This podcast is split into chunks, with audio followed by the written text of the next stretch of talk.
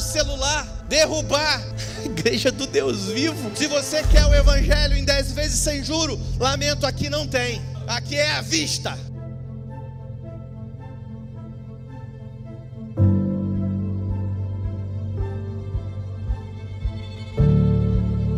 Olha, nós estamos tão felizes porque nós estamos nessa nova modalidade. Hoje é um dia muito, muito especial, que é o nosso primeiro Domingo. Bem-vindas ao Preciosa Online. Hoje é uma mensagem um pouco diferente daquilo que nós estamos habituados a conversar com os homens.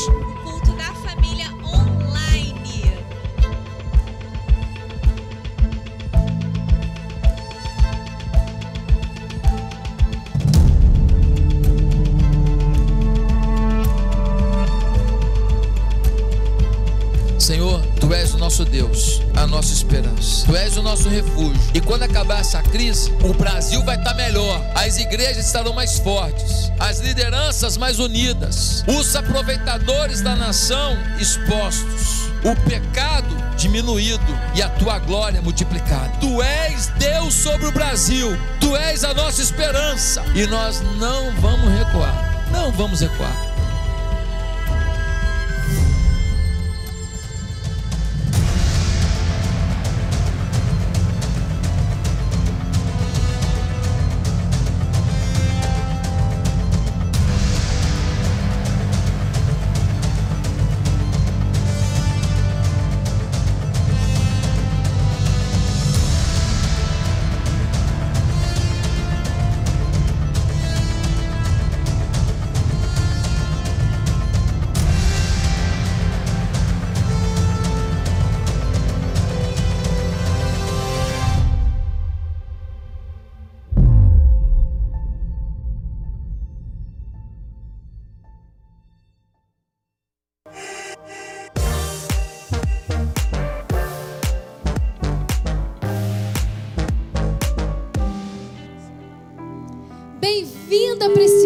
Estamos começando mais um culto preciosa online para você.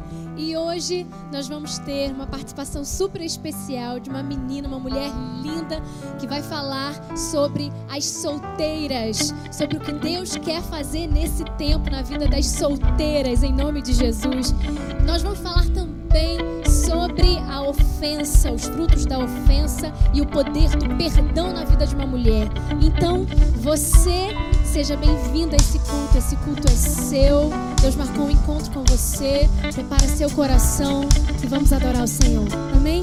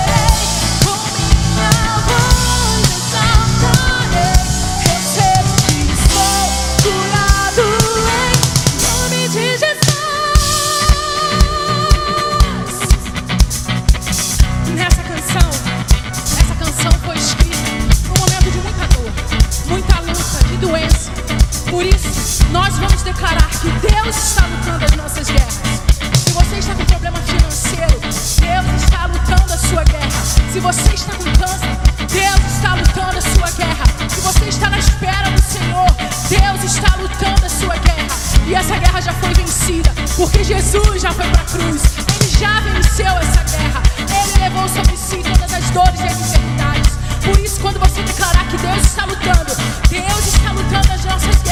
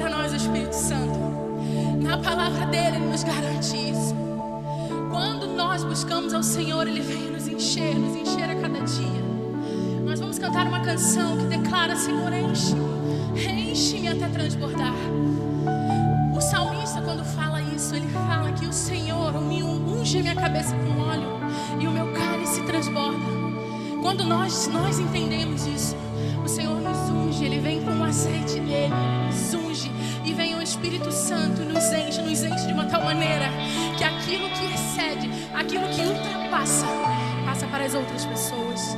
Começa um derramar do cálice, um derramar do cálice e todos, todos vêm à presença do Senhor e são curados e são impactados, são restaurados. A gente não esvazia o cálice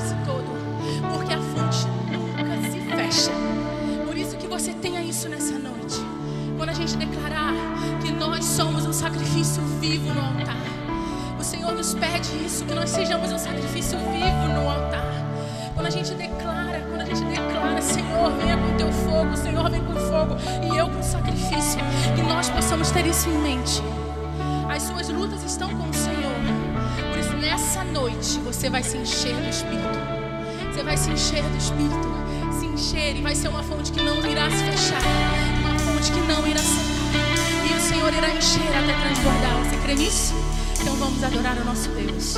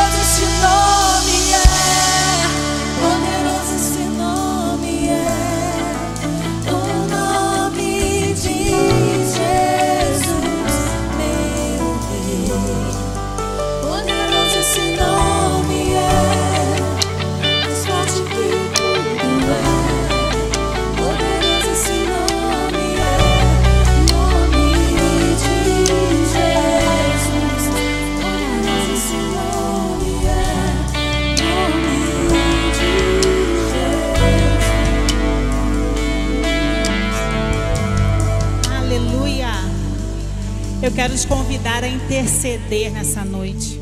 Eu não sei o que, que você tem passado, que você, qual o problema que você está enfrentando nessa noite, mas eu sei que o Senhor dos Exércitos é aquele que guerreia as suas guerras. A gente já tem alguns pedidos de oração. Tem a Maiara que pede por sua vida sentimental. A Verônica pede é, oração pela família. A Letícia pede por sua família para que ela seja reconstruída. Nós temos um pedido de oração por Cecília. A Cecília ela tem dois anos de idade e ela está na UTI com Covid. Temos a Nilza, que pede oração pela filha Aline e por, por libertação. A Talita pede pela sua família e pela sua vida espiritual. Eu quero te convidar agora, onde você está, se você conseguir ajoelhar, eu te convido, se ajoelhe nesse momento, vamos clamar ao Senhor. Amém? Jesus, eu quero te engrandecer, Pai, porque nós sabemos que só o Senhor é aquele que cura. Nós sabemos que o Senhor é aquele que guerreia as nossas guerras, Senhor. Deus, então, em nome de Jesus, vá até aquela UTI, Senhor, naquele hospital, Senhor. Toma, Senhor, a vida da Cecília nas tuas mãos, ó Deus, um sopro de vida sobre aquela criança, Senhor. Todas as famílias, ó Deus, que choram pelos seus entes, ó Deus, por essa doença, Senhor, em nome de Jesus, nós te pedimos, nós te clamamos, Senhor. Quebra toda a cadeia, Senhor. Todas as famílias que precisam de libertação, Senhor. Todas as pessoas que precisam, ó Deus, serem, estarem com o coração limpo, Senhor, em nome do teu filho amado. Eu quero te clamar nessa noite, Pai, porque nós cremos, ó Deus, que tu és o Senhor que pode tudo, Deus. Não há outro além de ti. Então, nessa noite, essas pessoas que estão ajoelhadas, as que puderam estar ajoelhadas, Pai, em nome de Jesus, ouve o clamor, ó Pai, dos teus filhos nessa hora, nessa noite, em nome de Jesus. Amém e amém.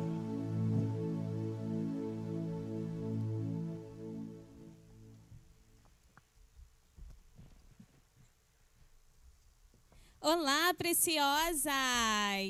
Tudo bem? Então, gente, para quem não me conhece, meu nome é Clarissa, eu tenho 26 anos e eu fui convidada pela pastora Mari para estar contando um pouquinho da minha história aqui para vocês. E essa história não é uma história que você vai encontrar num livro, não é uma história de conto de fadas, porque ela é minha. Então, eu queria que você prestasse aí muita atenção naquilo que o Senhor fez na minha vida e que Ele com certeza pode fazer na sua vida. Eu fui nascida e criada na igreja e como a maioria das meninas que são criadas na igreja, eu sempre tive o sonho de casar, né? Então, casar naqueles moldes da igreja, botar vestido de noiva, entrar na igreja depois de um namoro é, santo, ter alguém na minha casa, ajoelhado, pedindo meu pai e minha mão em casamento. Esse sempre foi o meu sonho. E mesmo sendo da igreja, por seis anos, é, eu vivi relacionamentos totalmente conturbados. Por quê? Porque eu não esperei em Deus. Eu simplesmente queria agir da minha forma. Então eu baixava aplicativos de relacionamentos. Alguns, inclusive, se intitulavam é, Relacionamentos Cristãos, aplicativos de relacionamentos cristãos. E era dessa forma que eu conseguia me relacionar. Foram seis anos nessa correria de não suportar a minha própria presença, de não suportar estar sozinha. Eu tinha uma necessidade de estar apaixonada. Eu tinha necessidade de estar trocando mensagens com alguém até tarde. Com certeza você aí na sua casa também pode estar se identificando com isso. A gente tem às vezes essa necessidade de ter alguém para ficar papeando, para ficar zapeando até tarde. E esses relacionamentos me deixavam sempre acompanhada, mas ao mesmo tempo sempre sozinha. Eu tinha sempre alguém, mas ao mesmo tempo eu não tinha ninguém. E esses relacionamentos me fizeram criar pavor e medo do meu maior sonho, que era casar. Porque eu sabia que se fosse com alguma daquelas pessoas que eu me relacionei, não daria certo. Não era o tipo de casamento cristão que eu queria ter. Não era o tipo de casamento que eles pensavam ser, como eu também pensava, um casamento baseado e estruturado em Deus. Isso me apavorou. Até que teve um último acontecimento Sabe quando a gente acha assim, agora vai, é com ele, encontrei o amor da minha vida. E não foi com ele, isso me destruiu emocionalmente de uma forma que eu não conseguia nem mensurar.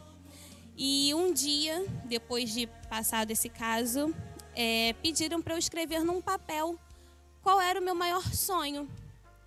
E eu fiquei apavorada, eu só sabia chorar porque eu não conseguia escrever. Parecia que eu não havia sido nem alfabetizada, porque eu nem conseguia segurar uma caneta. Eu estava destruída emocionalmente, eu não tinha mais sonhos, e o sonho mais lindo e mais puro que eu tinha, eu deixei uma pessoa roubar de mim, porque foram escolhas minhas, e a gente precisa reconhecer quando o erro é nosso. E eu lembrei de Deus. Aquele mesmo Deus que eu havia adulterado meu relacionamento com ele por causa de outros relacionamentos, naquele momento eu me lembrei dele. E eu falei: Senhor, eu preciso de um sonho. Eu quero sonhar outra vez. Mas eu quero que seja um sonho que o Senhor escreva para a gente realizar. Porque todas as coisas que eu sonhei, que eu não coloquei o Senhor na frente, não deram certo. Então diz para mim, Senhor, qual vai ser o sonho que nós vamos sonhar juntos? E essa oração me fez viver um dos momentos mais lindos da minha vida que eu nunca vou esquecer. Eu estava ajoelhada, chorando, e eu vi nitidamente, eu percebi a presença do Senhor ali comigo, e o Senhor com uma face muito tranquila, de muita paz, uma paz que de fato excedia todo o meu entendimento. Ele estendeu as suas mãos para mim e ele falou assim: Clarice, escreve aí no seu papel. Eu e a minha casa serviremos ao Senhor. E a partir daquela data, a partir daquele dia, esse versículo aqui da minha camisa, ele passou a ser o versículo da minha vida. Porque eu entendi que não bastava simplesmente um relacionamento, tinha que ser um relacionamento onde eu e o meu marido nós vamos servir ao Senhor. Então, da mesma forma que sentar numa vaga de garagem não transforma ninguém em um carro, vir à igreja não transforma ninguém em cristão. Porque às vezes a pessoa pode até ser crente, mas não é a pessoa de Deus para sua vida. Deus não une duas pessoas, ele une dois propósitos. Deus não vai me dar alguém que tem um chamado totalmente diferente do meu. Você imagina uma pessoa com chamado missionário para ir às nações e alguém com chamado para trabalhar na igreja local. Como é que casa? Como é que um vai e o outro fica? Não, o Senhor vai unir dois propósitos. E aí eu comecei a pensar: bom, Senhor, agora eu quero um homem, um servo de Deus, alguém segundo o teu coração. E eu parei para pensar, falei assim: caramba, um homem que é um servo de Deus, um homem segundo o coração de Deus, ele também quer uma esposa segundo o coração de Deus. Então eu mudei totalmente o foco da minha oração. Antigamente eu orava assim: Senhor, eu quero um homem assim, assim, assim, assado. Aí eu parei para pensar: será que eu sou a resposta da oração de alguém?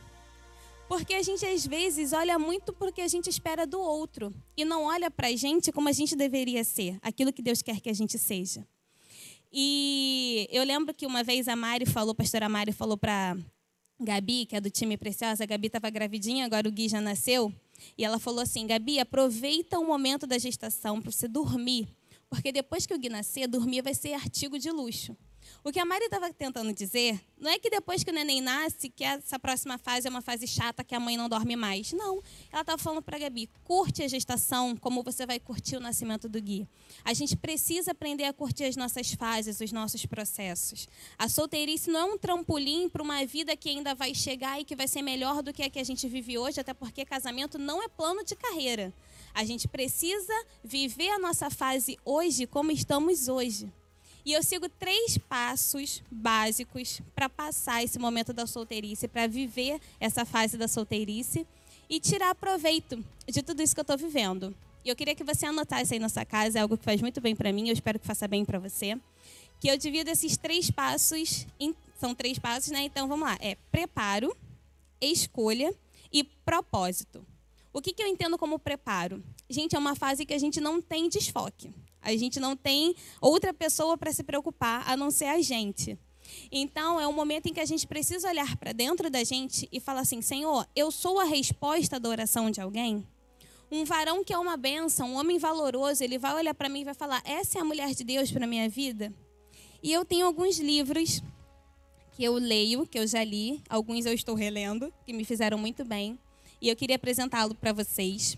O primeiro é esse aqui, da pastora Talita Pereira o Deixe-me apresentar você. É um livro que fala sobre autoestima, é um livro que fala sobre o amor de Deus para a nossa vida. É um livro que mostra para a gente que existe uma lacuna que só Deus pode preencher em nós. Então, que a gente possa de fato entender que nós só precisamos de Deus e da gente. E quando a gente encontrar uma outra pessoa, nós vamos transbordar nesse relacionamento. Relacionamento não é sobre preencher, é sobre transbordar. Se a gente espera, se a gente se encaixa sempre na posição de ser metade da laranja de alguém, a gente está dizendo que a gente só vai ser completo quando a gente encontrar essa pessoa. Enquanto isso, a gente vai vagando por aí, sendo pedaço, sendo metade. Não, nós somos completas, nós somos cheias, porque é o Espírito Santo de Deus que nos enche. O segundo livro que me fez muito bem esse aqui, Temperamentos Transformados. Esse livro é maravilhoso, gente. Eu sou uma pessoa totalmente sanguínea eu sou Pedro. Pedro da Bíblia sou eu, tá aqui na frente de vocês.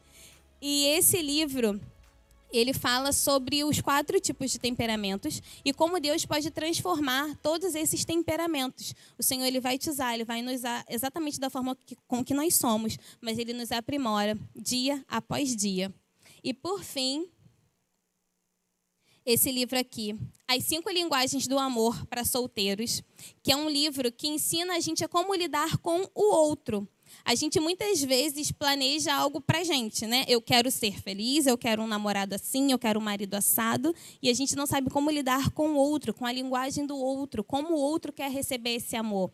Então, eu também super indico esse livro. E o livro mais importante de todos os livros, que é esse aqui, galera: a Bíblia se apeguem à palavra do Senhor.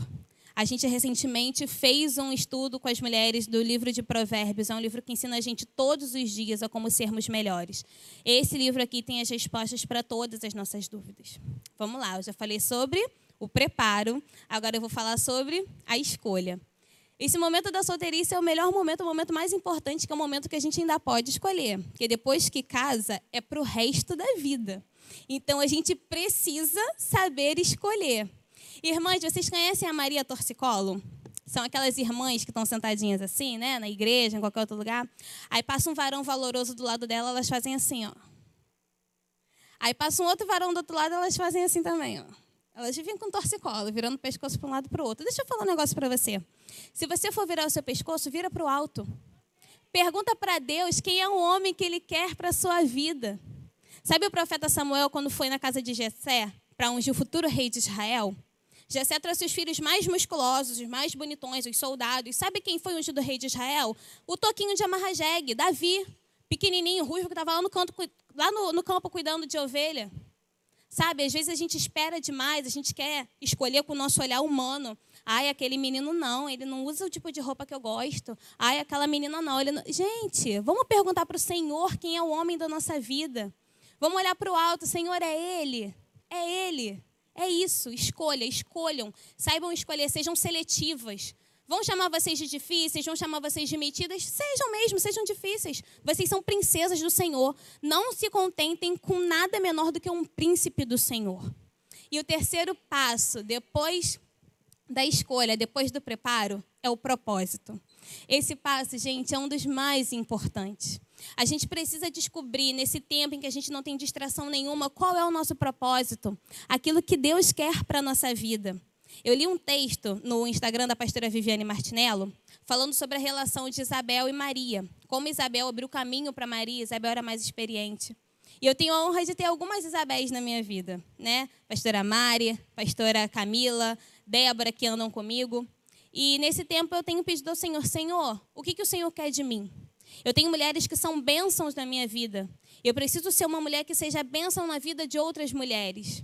E o Senhor, apesar de eu ser quem sou, me usa ainda assim. Nós temos os cursos do Ministério de Família aqui da igreja. Eu tenho a honra de caminhar com mais oito meninas solteiras. Tempos assim, valiosíssimos, a gente tem aprendido, a gente tem crescido. A gente está fazendo via Zoom aula de culinária, aula de mesa posta. A gente tem conversado sobre o livro de Provérbios. A gente tem conversado sobre esses livros que eu tenho lido. E tem sido um tempo assim maravilhoso, um tempo em que eu tenho realmente descoberto que uma vez curada, eu preciso curar outras pessoas.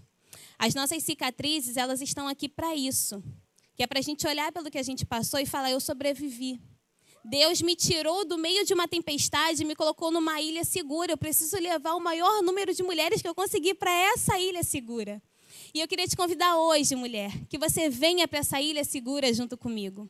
Que você possa descobrir nesse tempo de solteirice que você precisa estar preparada, que você precisa escolher em Deus e que você precisa pedir ao Senhor que Ele te mostre um propósito para a sua vida. Eu sei que às vezes é difícil, a gente sente falta de ver um filme com alguém, a gente sente falta de bater papo no WhatsApp com alguém, mas deixa eu te falar uma coisa. Tirar entulho dá mais trabalho do que construir vigas. Fazer reparos, às vezes, é mais difícil do que comprar o novo. Então, parem de entulhar sentimentos e ficar entulhando pessoas na sua vida. Espera o tempo de Deus. O tempo de Deus é perfeito, a maneira dele é a mais linda. E que nós possamos, meninas, todos os dias orar ao Senhor para que ele venha cuidar de todas as fases da nossa vida, inclusive essa que a gente está passando agora, a fase da solteirice. Que Deus te abençoe. Amém traga o dízimo todo ao depósito do templo, para que haja alimento na minha casa. Ponha-me à prova, diz o Senhor dos Exércitos, e veja se eu não vou abrir as comportas dos céus e derramar sobre vocês tanta bênção que nem terão aonde guardá-las. Eu quero te encorajar nessa noite a fazer prova do Senhor. Coloque para ele o que você precisa, as suas necessidades. No canto da tela tem as nossas contas e um QR Code. No QR Code, quando você aproximar a câmera do seu celular, você clica onde está escrito Preciosa. Faça a sua oferta, o seu dízimo. Você pode dizimar também no culto Preciosa. Amém?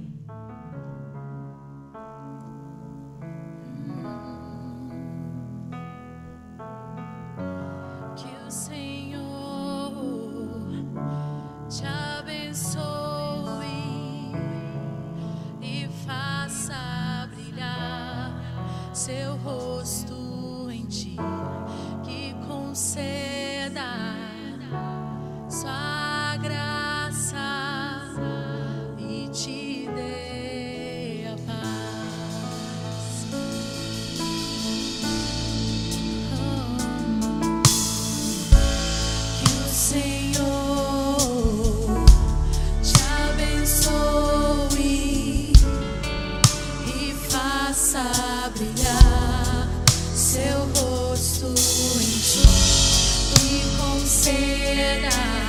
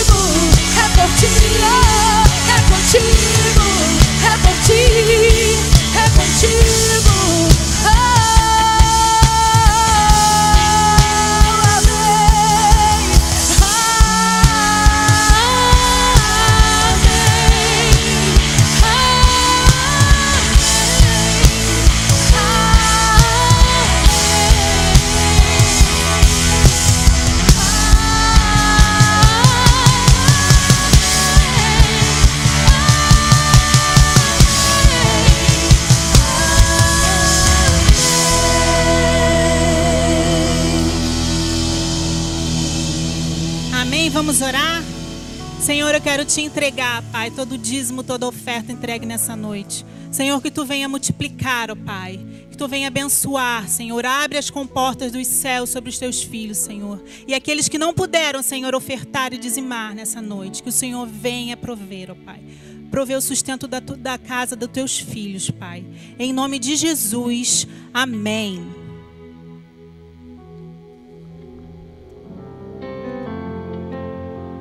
Como está o relacionamento com seu marido?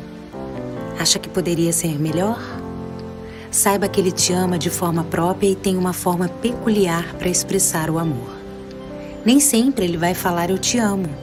Expressará isso através de outros comportamentos. É o que revela o livro As Cinco Linguagens do Amor. Segundo o autor, são cinco as linguagens. Primeira, palavras de afirmação. Quem tem essa linguagem faz elogios, diz eu te amo e frases de incentivo. Segunda, tempo de qualidade. É a dedicação de um tempo exclusivo, ainda que pequeno. Aqueles momentos em que a pessoa se faz 100% presente, mesmo que seja um jantar ou um filme com pipoca. Linguagem 3. Gestos de serviço. Quando aquilo que a pessoa faz conta mais do que qualquer palavra. São homens que ajudam em tarefas domésticas, por exemplo. São prontos para servir. Linguagem 4. Presentes. Não importa o valor financeiro, pois é expressado por uma simples flor ou um bombom. Linguagem 5. Toque físico. Beijos, abraços, carinhos, mãos dadas. Essas são as expressões desse tipo de homem, cuja linguagem é o toque. Por que identificar a linguagem do seu marido? Sabendo como se expressa, você irá reconhecer que ele te ama por meio de outros comportamentos. Além disso, vai poder retribuir o amor na linguagem dele e a relação do casal ficará infinitamente melhor. Amem-se cada vez mais.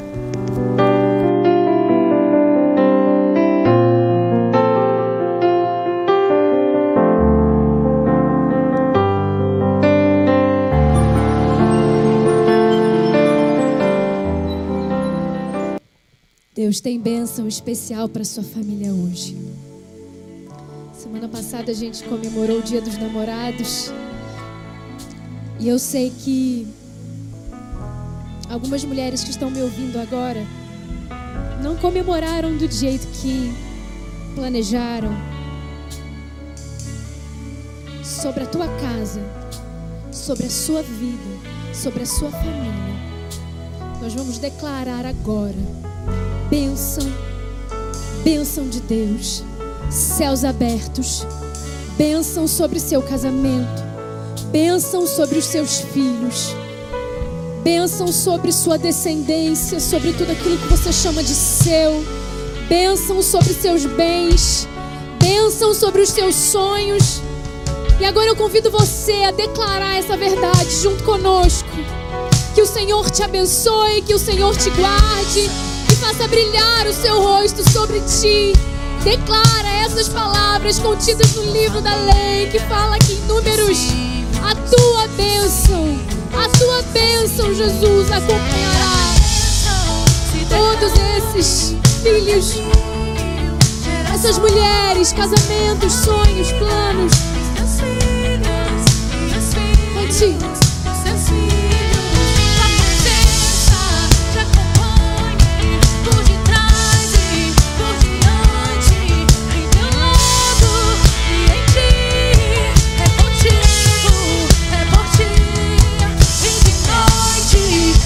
E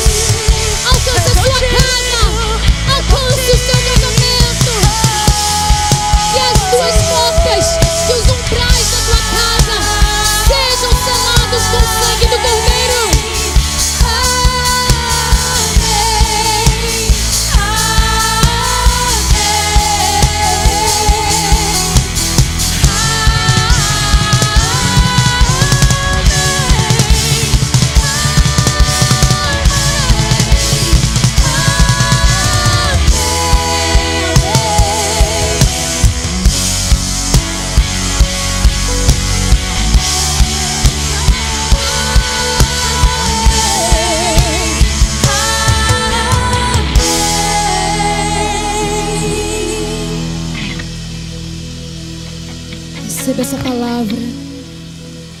Receba essa bênção. Tua família pertence ao Senhor. Teu casamento pertence ao Senhor.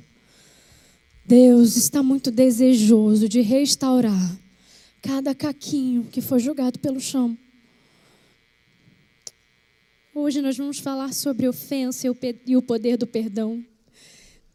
Engraçado como Deus conecta todas as coisas e a cada culto eu fico maravilhada de ver como o Espírito Santo do Senhor faz. Ele conecta as canções, ele conecta as palavras, porque ele ama você, porque ele quer alcançar o seu coração.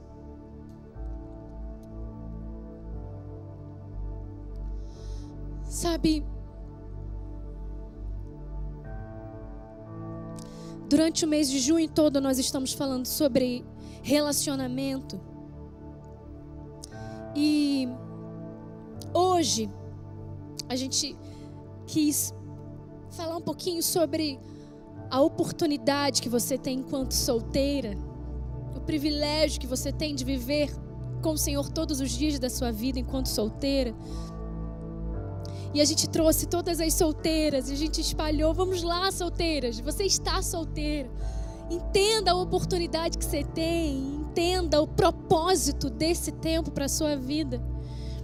E essa palavra agora que o Espírito queimou muito, muito forte no meu coração é para solteiras e para casadas, mas para aquelas que querem andar com Deus, que querem se aliançar.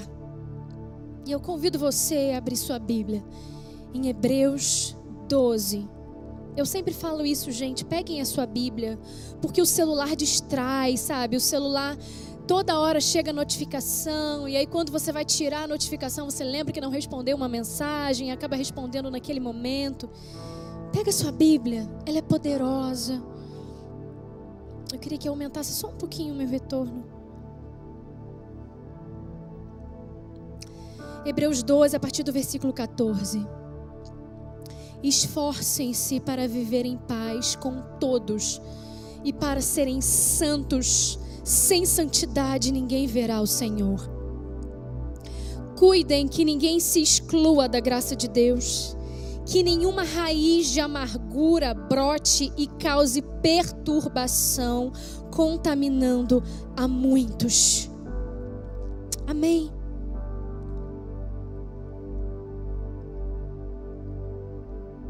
Que texto forte.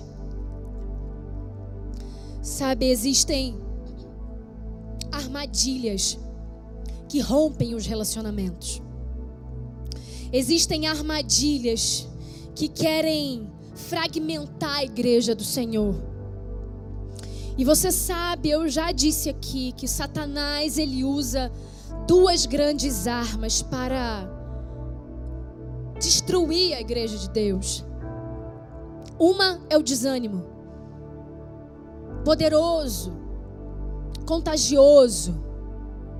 E a outra arma é, o, é, é a, a, a, confusão, né? É o, o conflito entre os irmãos. São duas armas muito perigosas. Porque uma vez que a gente é contaminado por uma delas, a gente acaba contagiando outras pessoas com aquilo que entrou no nosso coração. Como resultado dos conflitos, a gente tem a ofensa. Muito presente, bem perigosa. A ofensa ela vem devagar. Ela aprisiona inúmeros cristãos. Ela tem aprisionado inúmeras mulheres dentro dos seus casulos de amargura dentro das suas, dentro das suas armaduras de sentimento. Mas como é que a ofensa invade o coração? Como é que a ofensa chega? Hoje, eu não sei se você nota isso, mas hoje há uma tendência enorme da gente se chatear por qualquer coisa, sabe? Há uma facilidade tão grande para ofensa. Rapidinho a gente se chateia, rapidinho a gente se irrita, rapidinho a gente fica chateado com a irmã que nos corrigiu, que, que, nos, que nos chamou disso ou daquilo, e nos injustiçou, e aquilo logo entra no nosso coração, aquilo entra pro coração, sabe? A gente não guarda, a gente não, a gente não tem guardado o nosso coração. Isso tem contaminado as nossas igrejas. Sabe, a gente tem vivido num tempo que a gente quer é ser afagado. A gente quer ser elogiado. A gente vive num tempo de egocentrismo que a gente quer o tempo todo é, é, é criar uma redoma em nossa volta e fazer com que todas as coisas aconteçam segundo a nossa vontade, segundo as nossas, os nossos desejos. E a gente tem um apego, sabe, aos, aos nossos desejos, um apego. A gente se fere muito rápido. Isaías 53 fala que cada um de nós teve um momento que cada um de nós se voltou para os seus próprios desejos e para os seus próprios caminhos. E eu creio que nós estamos vivendo nesse tempo que Isaías falou lá atrás, cada um pensando em si próprio, um egoísmo e o pecado que nos rodeia segue o nosso próprio caminho, sabe? A gente tende a seguir o nosso caminho, as nossas vontades, os nossos desejos. A gente não pensa no outro, a gente não quer saber do outro, a gente não olha o outro como superior. e acaba se ferindo e acaba ferindo outros e acaba provocando discórdia. E a ofensa segue esse caminho. E é engraçado que aquele que guarda a ofensa, ele não sabe muitas vezes que está ofendido. Porque Satanás, ele sabe muito bem esconder uma ofensa atrás das suas ocupações diárias, atrás das suas tarefas do dia a dia. Você só consegue enxergar quando cutucam aquilo, sabe? Quando a mesma pessoa faz outra coisa e aí acumula e vai acumulando, porque você não resolveu lá atrás, você nem sabia que estava ofendida. E às vezes a gente não nota que quem está falando com a gente está se dirigindo à ofendida que mora em nós. E a ofensa vem silenciosa, ela vem devagar. Ela pode vir como uma chateação que parece ser fácil de ser resolvida, mas ela vai corroendo, ela vai crescendo, ela se aloja ali, vai tomando forma, por menor que seja a situação. Pode se tornar um turbilhão quando a gente deixa a ofensa crescer. E é, Provérbios, ele fala, Provérbios 18, a gente falou, a gente tem falado de Provérbios no mês de maio, a gente vai lançar um e-book sobre Provérbios. Provérbios é muito rico. E Provérbios ele fala sobre a pessoa que é ofendida. Você já viu que uma pessoa que é ofendida, ela se fecha? E Provérbios 18 fala: um irmão ofendido é mais inacessível do que uma cidade fortificada. E as situações, os conflitos, são como as portas trancadas de uma pequena cidade. O irmão ofendido, a mulher ofendida, ela se fecha, ela se tranca dentro dela. É engraçado que por um momento ela se deixou contaminar, ela se abriu para aquilo e depois ela se fechou, ela não quer mais tratar. Ela não quer mais olhar, ela, ela, ela não quer mais pensar sobre aquilo ela cria um muro de proteção em volta dela. Já notou? De repente está acontecendo com você, de repente hoje você está passando por um processo que você precisa liberar perdão, você foi ofendido, você foi ofendida, tem um muro de proteção à sua volta que impede a entrada de outras pessoas, sabe? A pessoa pode até se negar, até negar com as palavras, mas o seu coração está totalmente quebrado, totalmente destruído por dentro. E sabe, a ofensa é um terreno fértil para o engano.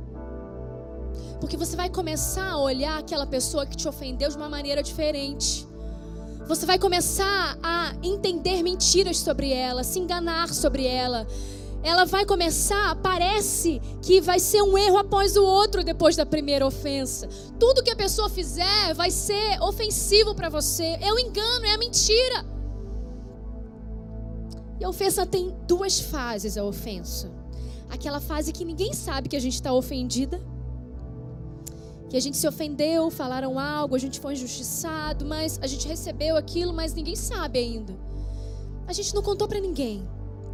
E a segunda fase é que a gente começa a falar para os outros. A gente começa a se expor, a abrir.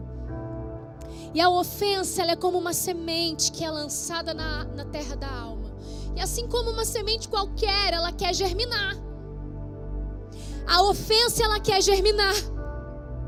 E quando a semente se abre dentro da terra, é a fase que ninguém sabe ainda. Que você está lá, você e a ofensa. Essa é a primeira fase. É quando a gente não conta para ninguém, sabe?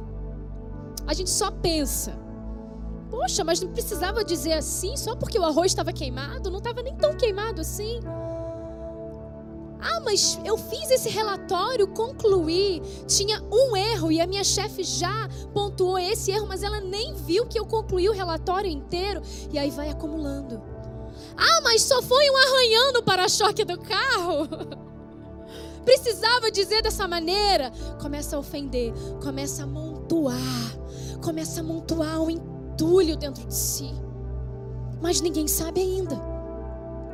Ninguém sabe ainda. Ah, porque minha líder de célula não me chamou para ir para o restaurante, só chamou aquela pessoa que quase não vai na célula. E eu que estou aqui pagando preço com ela sempre, vai dizer que não, gente. Vai dizer que não passam esses pensamentos pelas nossas cabeças.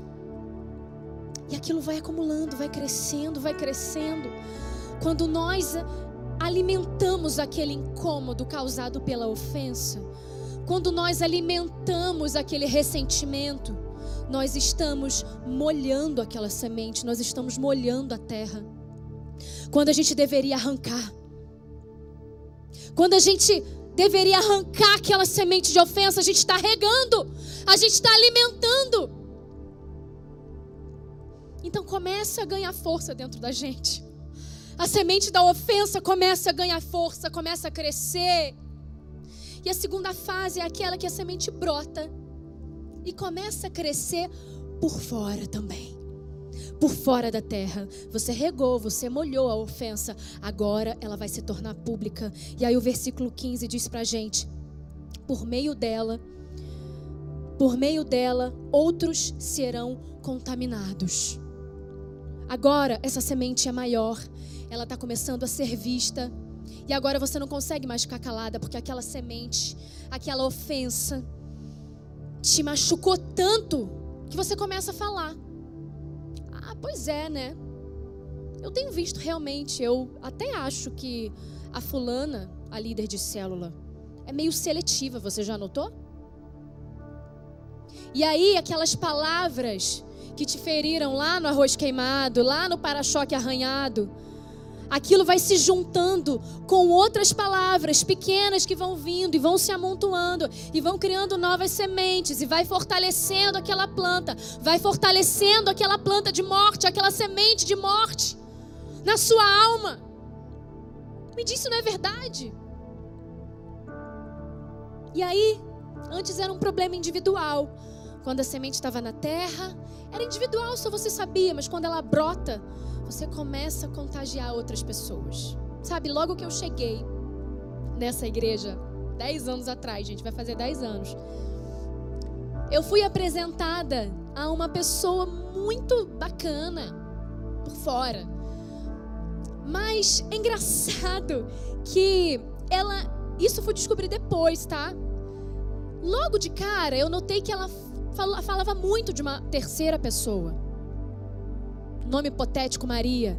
Então ela falava da Maria, falava da Maria, que a Maria era assim, que a Maria era assado, e eu precisava tomar cuidado com a Maria, com o jeito da Maria, com as ameaças que a Maria deveria de repente ter ali e me, me, me ameaçar e não sei, e me deu medo da Maria, porque aquela pessoa falava, falava, falava da Maria. E aí, anos mais tarde, eu descobri uns dois ou três anos mais tarde, eu descobri que a Maria nunca tinha feito nada para mim. E eu tinha uma resistência com a Maria. Eu tinha uma resistência com ela. Eu olhava para ela e eu parecia que eu ficava esperando ela fazer alguma coisa comigo. Porque eu já tinha sido envenenada lá atrás por conta de algo, uma ofensa que de repente essa pessoa sofreu com a Maria de repente. Só que ela disseminou. A semente já tinha crescido. A semente já tinha saído da terra, ela começou a contaminar outras. E eu fui uma das que ela contaminou. E mais tarde eu comecei a entender: Senhor, ela não fez nada. Tá tudo bem. Ela nunca me ofendeu. Por que eu preciso liberar perdão para ela? Depois eu entendi que é porque alguém me envenenou contra ela. Sabe o poder das palavras? Sabe, Satanás sabe o que faz. Quando começa a minar os terrenos de relacionamento. E nós vivemos num tempo, nós precisamos nos posicionar como igreja. E os relacionamentos dizem muito respeito a isso. Precisamos saber a quem buscamos, precisamos saber a quem adoramos, nós precisamos saber qual é o nosso propósito, qual é o nosso objetivo, porque senão nós olhamos para o lado o tempo todo e queremos, esperamos das pessoas um afago, um elogio o tempo todo. Nós precisamos, eu amo quando a Bíblia diz que eu preciso olhar para o autor e consumador da minha fé aquele que me guarda, aquele que me pavimenta o caminho, aquele que abre caminho para mim, é para Ele. Normalmente uma pessoa ofendida não consegue guardar uma ofensa durante muito tempo, né? Eu queria falar com vocês sobre algumas consequências da ofensa, que eu chamei aqui de fruto. O título da, mensagem são os frutos da ofensa. A consequência da ofensa, e Hebreus 12, 14 e 15 está recheado de consequências de- da ofensa. Esforcem-se para viver em paz com todos e para serem santos. Sem santidade, ninguém verá o Senhor. Cuidem, cuidem que ninguém se exclua da graça de Deus, que nenhuma raiz de amargura brote e cause perturbação, contaminando a muitos. E a primeira consequência que eu queria falar com vocês é que quando a ofensa é alimentada, a presença de Deus é afastada. Quando a ofensa é alimentada, a presença de Deus é afastada.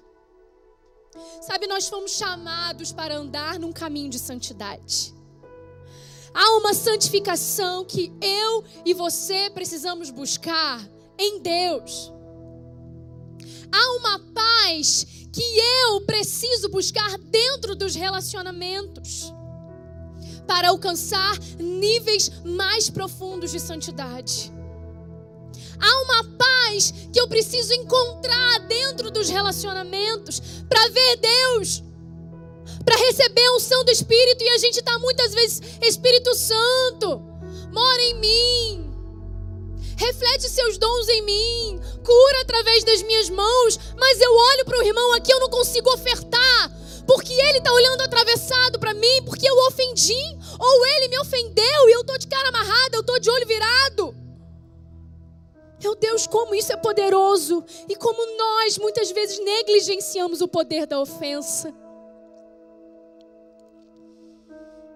Sabe, a palavra fala, Jesus fala, olha, você não deve nem entregar a tua oferta. Cada vez que a gente, cada vez que a gente vai ofertar, a gente deveria primeiro, assim como a gente faz a ceia, examine se pois o homem, homem a si mesmo, a gente deveria falar, você vai ofertar, faz as pazes com teu irmão primeiro. Vai dar, uma, dar um telefonema, manda um WhatsApp, pede perdão, perdoa, antes de entregar a sua oferta. Mas muitos não estão em paz no nível relacional, perdem a oportunidade de se santificar diante de Deus. A ofensa bloqueia o crescimento em Deus. A falta de perdão bloqueia o seu crescimento espiritual. E às vezes a gente quer substituir o Espírito Santo por uma ofensa. A gente quer substituir o Espírito Santo por uma ofensa, por um machucado no coração. Peraí, Espírito Santo, que eu tô machucada agora. Não entra, tá? Não vem aqui. Coloca, começa a colocar muros em volta, não só para a entrada de outras pessoas, mas também para a entrada do Espírito Santo, que deseja fazer morada em você. Segunda consequência é que se não perdoamos, nós não somos perdoadas. Isso você já sabe. Oração do Pai Nosso, perdoa-nos aos perdoa os nossos, não, perdoa nós assim como nós perdoamos aos nossos devedores, a quem nos tem ofendido. Senhor, perdoa-me, assim como eu perdoo. Me perdoe assim como eu perdoo. Como você tem perdoado? A ofensa também bloqueia o perdão de Deus. Não há como seguir a santidade sem perdoar alguém. Perdoar não é, não perdoar não só é um, um pecado, como é um entrave para a manifestação da glória de Deus, do perdão de Deus. Quem não perdoa, e a terceira consequência, bloqueia a graça de Deus. O versículo 15 diz: Cuidem para que ninguém se exclua da graça de Deus. Se exclua, não é Deus que exclui sua graça, você se exclui da graça. Por causa da ofensa, por causa da falta de perdão. Quem não perdoa, bloqueia o fluxo da graça de Deus. A ofensa é uma semente de morte. Todas as promessas que Deus tem para você vão acontecer, mas você precisa liberar perdão. Você precisa ser livre de ofensas. Nós precisamos ter o nosso coração livre de ofensas. Adoração é impedida. A ofensa causa divisão na igreja do Senhor. Porque fala contaminando a muitos aqui, último, a última parte do versículo 15. Pessoa ferida fere. Mulher ferida fere outras. A ofensa é uma arma perigosa contra a igreja de Cristo. Sabe quantos você conhece? Com certeza você conhece pessoas que se entristeceram, que se chatearam, que se ofenderam. E por isso se afastaram um de, do grupo de dentro da igreja. Muitas pessoas estão na mesma igreja, mas tem um que não fala com o outro, que não se vê. Causa divisão, divisão no corpo de Cristo. Quando um membro está doente, quando meu braço está doendo, meu corpo todo sente. Quando meu dedo. Você já, te, você já teve espigão, o nome que fala, gente? Espigão aqui no dedo, aquele que a manicure vai, vai lá embaixo para não ter. Eu já tive um espigão na unha. Gente, que dor horrível. Meu corpo todo sentia dor. Como você quer ficar ofendido com alguém? Você acha que é só um espigão, só, só é uma dorzinha na unha? O corpo todo sente. A igreja de Cristo toda sente a tua dor. A ofensa que você sofreu, perdoe, libere.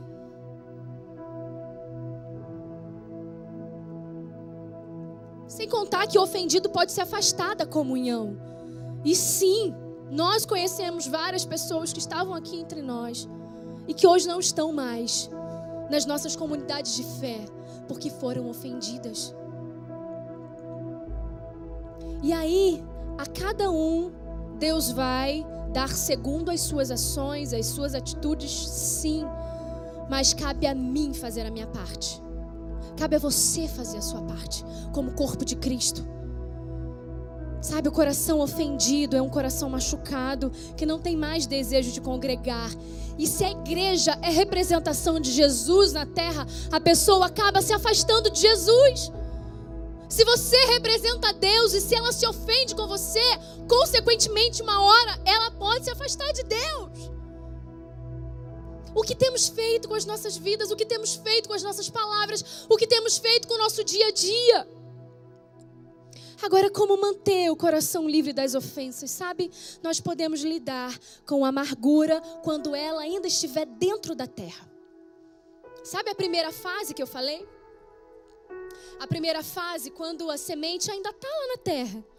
Pequenininha, ainda não brotou, ninguém sabe ainda. Não é nada público, é particular. Ninguém sabe que você se ofendeu. Você está assim, poxa, só está com você mesmo. Poxa, nem precisava. Poxa, me ofendeu. Poxa, isso, poxa, aquilo. Mas ninguém sabe ainda. É nesse momento que você precisa tratar a sua ofensa. 1 Coríntios 13, 5. O, o, capítulo do amor, ele fala: o amor não se ira facilmente, ele não guarda rancor. E tem hora que a gente precisa jogar para fora o rancor que a melhor saída é a gente mandar embora a mágoa, mandar embora a ofensa. É a melhor saída exercer 1 Coríntios 3, 13. Sabe, pensa assim, ó, do que a ofensa precisa para sobreviver. Você já parou para pensar? O que, que uma semente de ofensa, uma semente da ofensa, precisa para sobreviver? Uma semente de ofensa precisa de escuridão. Porque uma semente normalmente precisa de escuridão, porque ela está embaixo da terra. E é nesse momento que a gente começa a alimentar. Porque a gente se fecha na nossa escuridão e a gente não trata, a gente não fala, a gente não se expõe para a nossa discipuladora, a gente não se expõe para líder de célula, a gente não se expõe para o cônjuge. Nós ficamos fechados. E aí deixamos aquela semente crescer.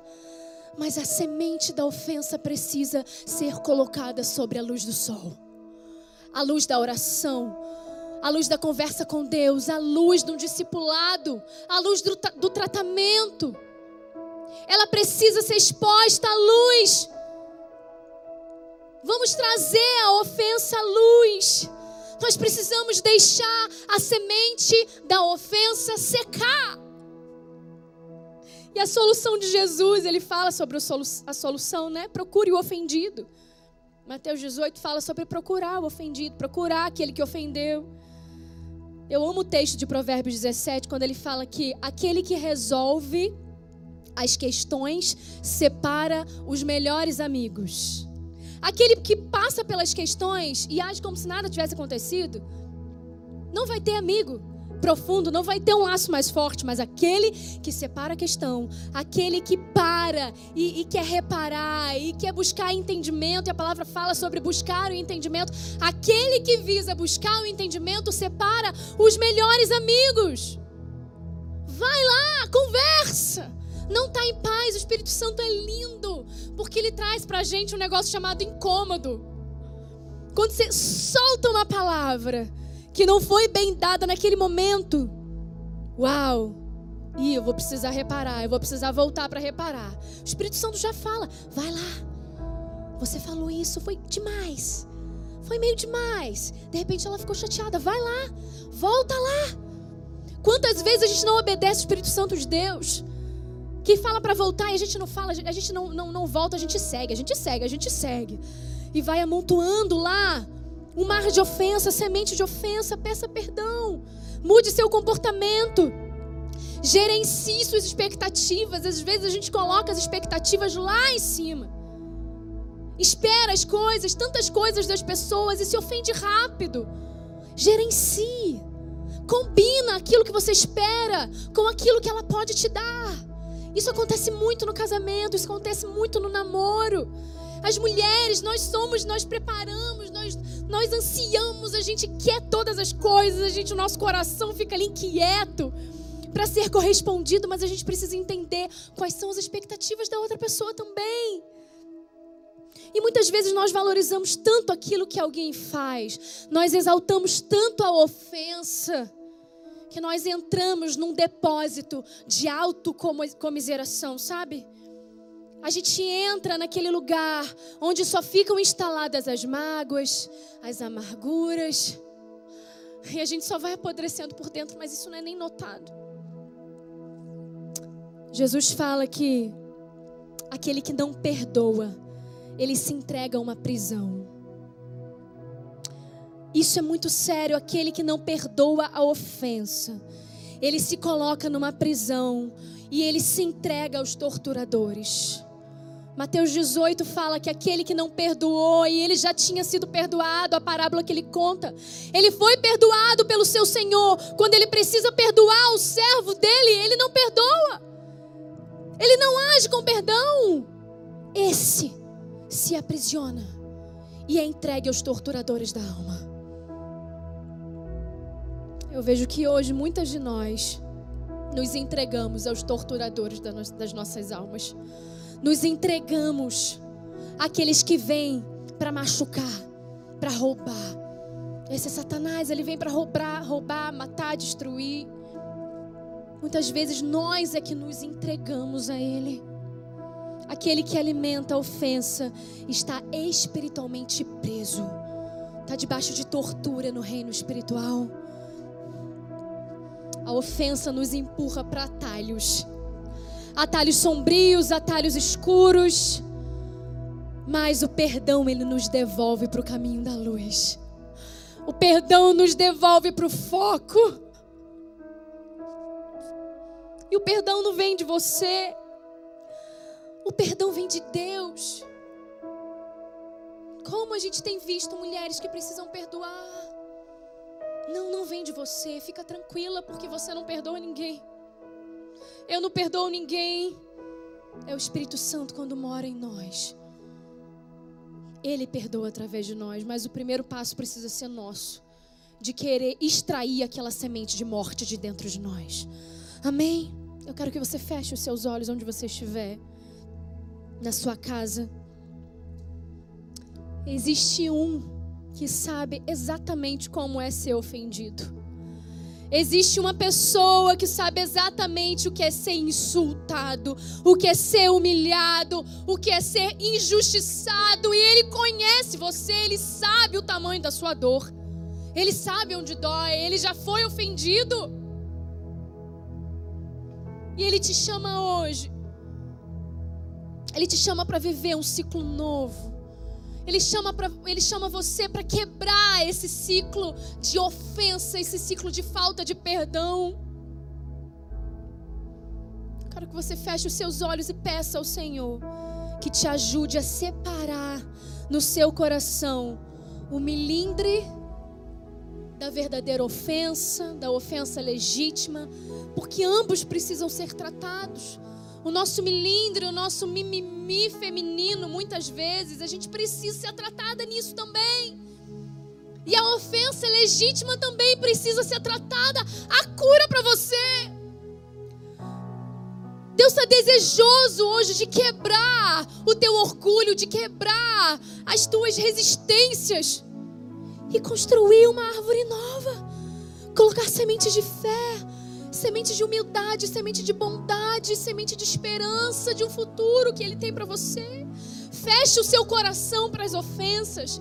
Abra para a luz do Senhor, abra para a glória de Deus, se abra para a comunhão verdadeira, para o verdadeiro relacionamento entre irmãos na família. Sabe quando a gente olha para o outro com um olhar de superioridade? Deus quer restaurar, Deus quer reparar brechas hoje. Não há limites para a liberação do perdão, e você sabe disso. Jesus falou: libera aí, ó, 70 vezes 7, moça. Libera 70 vezes 7. Não há limites para a liberação do perdão. Hoje você vai ser ofendida, amanhã vai ser de novo, depois vai ser de novo. Enquanto Deus permitir a sua existência nessa terra, você vai ser ofendida. É melhor você melhorar logo, melhor você ser tratada logo, porque isso só vai acumulando. A semente de morte só vai acumulando no seu interior. Mas Deus deseja hoje estabelecer um novo ciclo da sua vida, um novo ciclo na sua vida. Um templo de flu- fluir no espírito, sabe? Um templo de fluir, um templo de fluir. Não deixe mais as ofensas substituírem a glória de Deus. Não permita mais com que as ofensas afastem o Espírito Santo de Deus sobre você, sobre sua vida, sobre sua família. Nós vamos cantar uma canção agora. Enquanto você faz aí tua autoanálise, teu autoexame, olha para dentro de você. Peça para o Senhor auxílio nesse momento. Deus, no- nos ajude, me ajuda a olhar para dentro de mim. Retira todas as minhas resistências, me dá o teu olhar, os teus olhos, os teus óculos. Quero me enxergar como realmente o Senhor me enxerga, mas eu preciso reparar os meus erros. Perdoar quem me ofendeu, liberar perdão, recomeçar.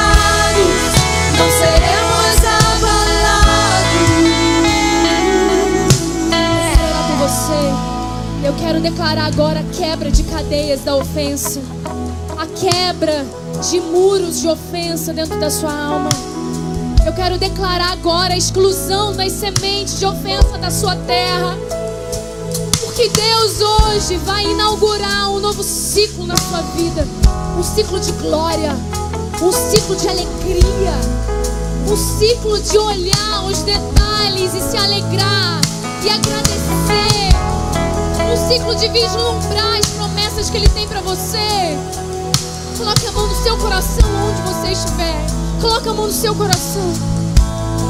Mesmo que você entenda que talvez não precise liberar perdão para ninguém, ou que não fez nada para ninguém, mas nesse momento Deus quer fazer uma varredura no seu interior. Ele vai trazer a sua memória onde foi que você errou. E Ele quer reconstruir paredes hoje. Senhor, em nome de Jesus.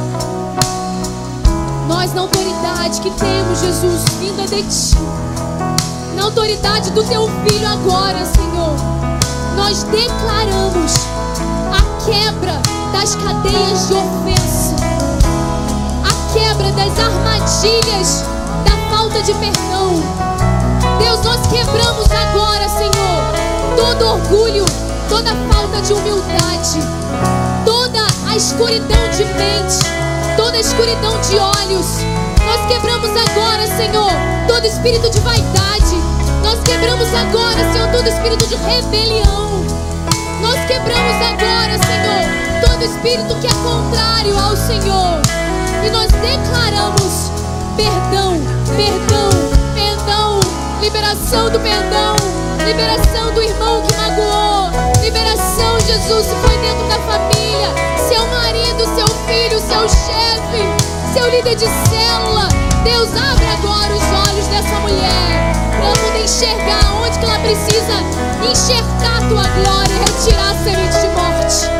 Nós declaramos agora um novo ciclo, um ciclo de vida, um ciclo de glória, um ciclo do futuro do Senhor sobre a vida dessa mulher, sobre a vida dessas famílias. Senhor, levanta um exército de mulheres curadas, mulheres saradas, nome, em